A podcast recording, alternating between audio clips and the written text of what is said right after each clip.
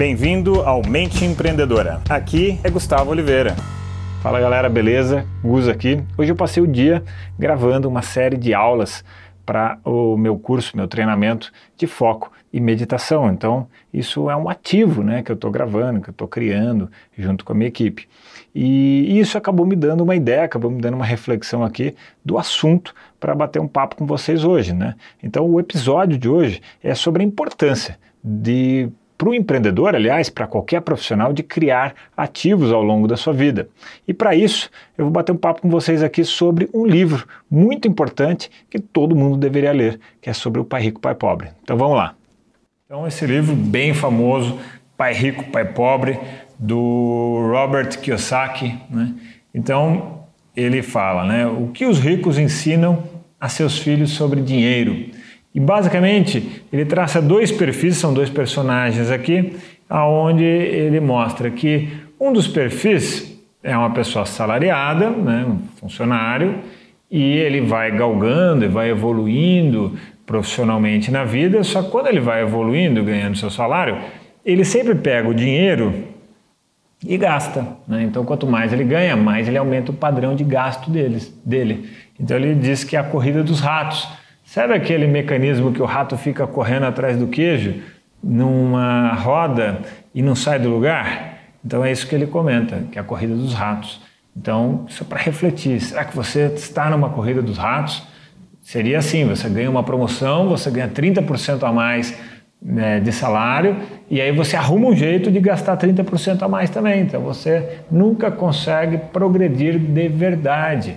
Porque a partir do momento que você não tiver mais o salário, o, salário, o emprego, uma hora isso vai acontecer, você vai se aposentar.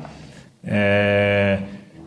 Como é que vai ser a vida lá na frente? Será que vai ser boa, vai ser melhor ou vai deteriorar se você não criar ativos? E aí, do outro lado, ele pega um outro exemplo, que aí seria o pai rico, que no começo ele investe muito do que ele ganha para ir criando ativos, né, para fazer com que o dinheiro trabalhe para ele, não trabalhar pelo dinheiro.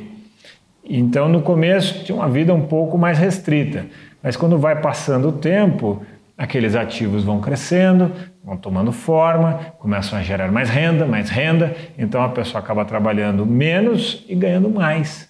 Ao contrário daquele do exemplo anterior, que a pessoa para ganhar mais, ela tem que trabalhar muito mais.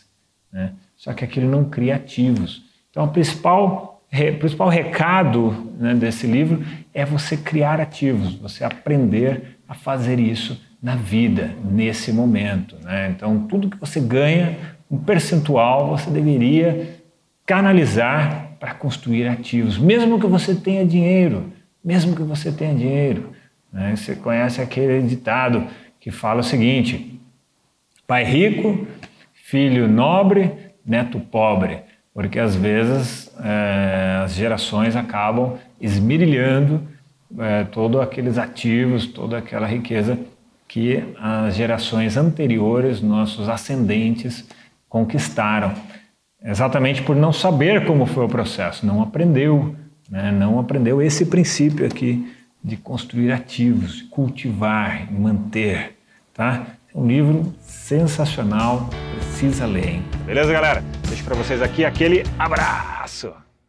Chegamos ao final deste episódio de hoje. Compartilhe esse podcast se você gostou com um colega, com um amigo que você acha que tem tudo a ver com esse conteúdo, com essas sacadas da mente empreendedora. E se você gostou do conteúdo e quiser conhecer mais, eu te convido a acessar o meu site gustavooliveira.com.br e lá você pode assinar também gratuitamente a minha newsletter de vídeos, tá? Você vai receber vídeos de sacadas minhas, de conteúdo, de técnicas, de conceitos sobre essa parte de performar melhor como empreendedor, ter uma atitude empreendedora caso você não seja empreendedor e se ainda estiver disponível o download gratuito do meu livro A Mente Empreendedora, tá bem? Então acesse lá e acesse mais conteúdo ainda. Bom, até a próxima!